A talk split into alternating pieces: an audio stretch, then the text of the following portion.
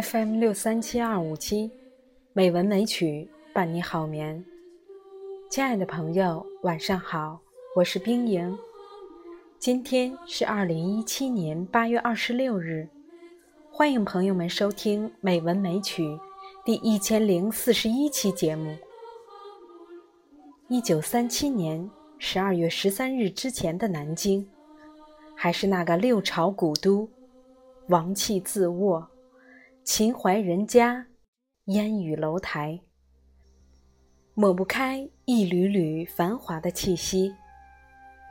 就在一九三六年十二月十二日，国内终于统一抗日战线。这一天史称西安事变。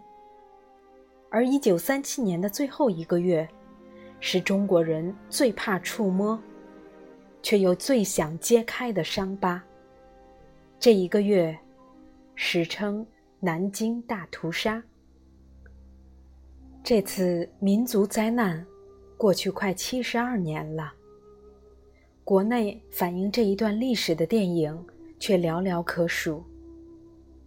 今天，冰莹带朋友们去回顾那段触目惊心的人间悲剧，回忆历史，重现历史。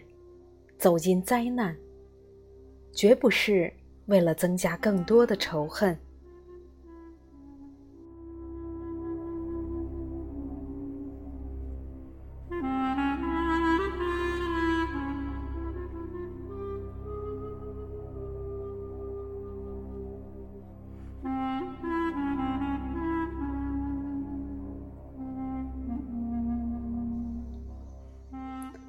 南京，南京的视角是同时站在中日双方的立场思考，以中为主，以日为辅。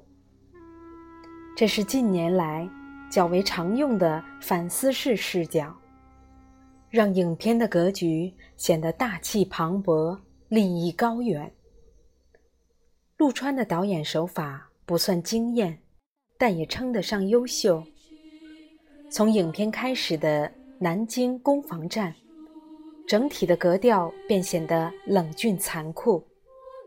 直至南京沦陷，日本兵开始滔天恶行，各种情绪如幽灵般钻入每一个人体内。无论是手持武器的军人，还是葬身民屋的难民，内心都时刻被侵扰着。如万蚁钻心，害怕某一时刻生命悄然消失。几个日本兵搜查到满满一教堂的难民时，脸上露出了极度恐惧。这群失去意识而为数众多的支那人，可能在清醒后会瞬间将他们吞枣。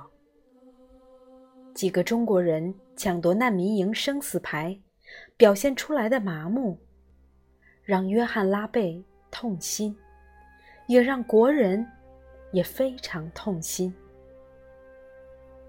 影片的剧情没有峰回路转、柳暗花明的精巧，也没有铿锵有力、抑扬顿挫的节奏，只是如同纪录片似的。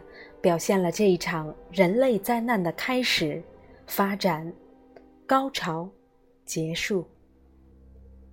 不见一丝血的黑白画面，贯穿着稳稳实实的影像风格。虽略有晃动，但是配合着钢铁机器的屠杀，也属正常合理。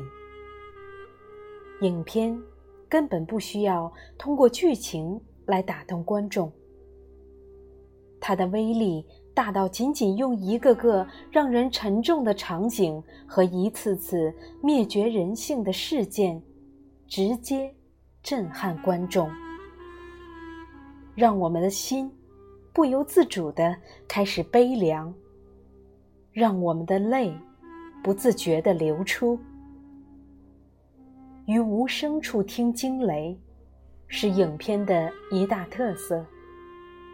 悬浮半空的人头，堆积板车的裸尸，鳞次栉比的卧尸，这种直接表现大屠杀的画面，显得是那样的可怕。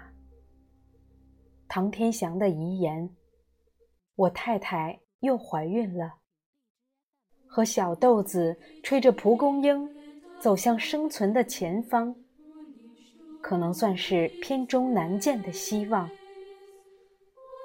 多多少少的中和了一下全篇极度压抑的悲观情绪。约翰拉贝向难民下跪的一瞬间是那样的感动，所有的人都会以。更宽大的胸怀来感受人性。以江湘君为首的一群风尘女子，用牺牲自己的方式来救赎自己不堪的灵魂，拯救同胞的生命。这样的选择或许有无奈，或许有绝望，但是他们的尊严在最后一刻重新树立起来。角川在放走两个中国人后饮弹自杀的桥段，虽常见于反战影片，但在本片中出现，依然会给人深深一震。关于南京，南京本身的故事还有很多可以述说，也有很多亮点可以讨论，但是。这并不是我们的重点。电影看过之后的思考，才是我们最应该做的。一个民族的不幸有很多个原因。对于惨痛的记忆，不是加深仇恨，而是深深的反思。我们的泪水是悲悯的，而不是由仇恨产生的。我们的伤痛是永远的，不是用仇恨能解决的。以人类灾难作为民族前进的警示钟，比任何道理都要来得更加直观强烈。自强才能自救，勇敢的面对曾经的伤痛，才能更勇敢的走下去。这种触及灵魂的观影经历，已经不再是一种娱乐消遣，不再是一种艺术欣赏，而是中国人重新自救、走向强大的一种符号。南京，南京，或者可以跳出电影这个范畴，看作是中国一个时代的反思。它是鼓励民族自强的，它是反对人类战争的，它是展现全面人性的。但愿历史不再重现，灾难不再重演。南京，南京，之后不会再有。亲爱的朋友们，今天。就到这里，晚安。夕阳用余晖为死去的人去心脏里，甚至会创造天堂。人再见。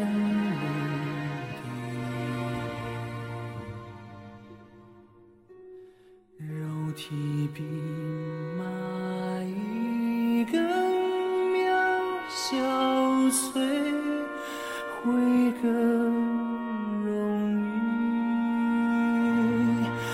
为何你？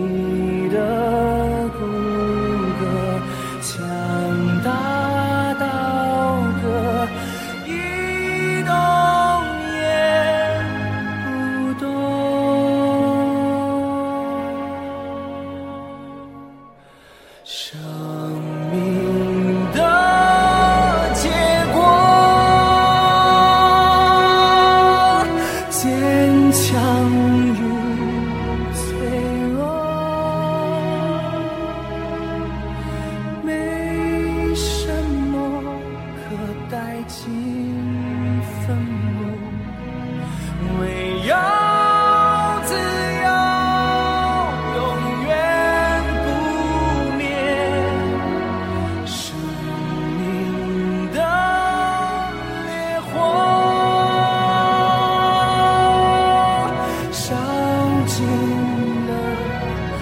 abraçou.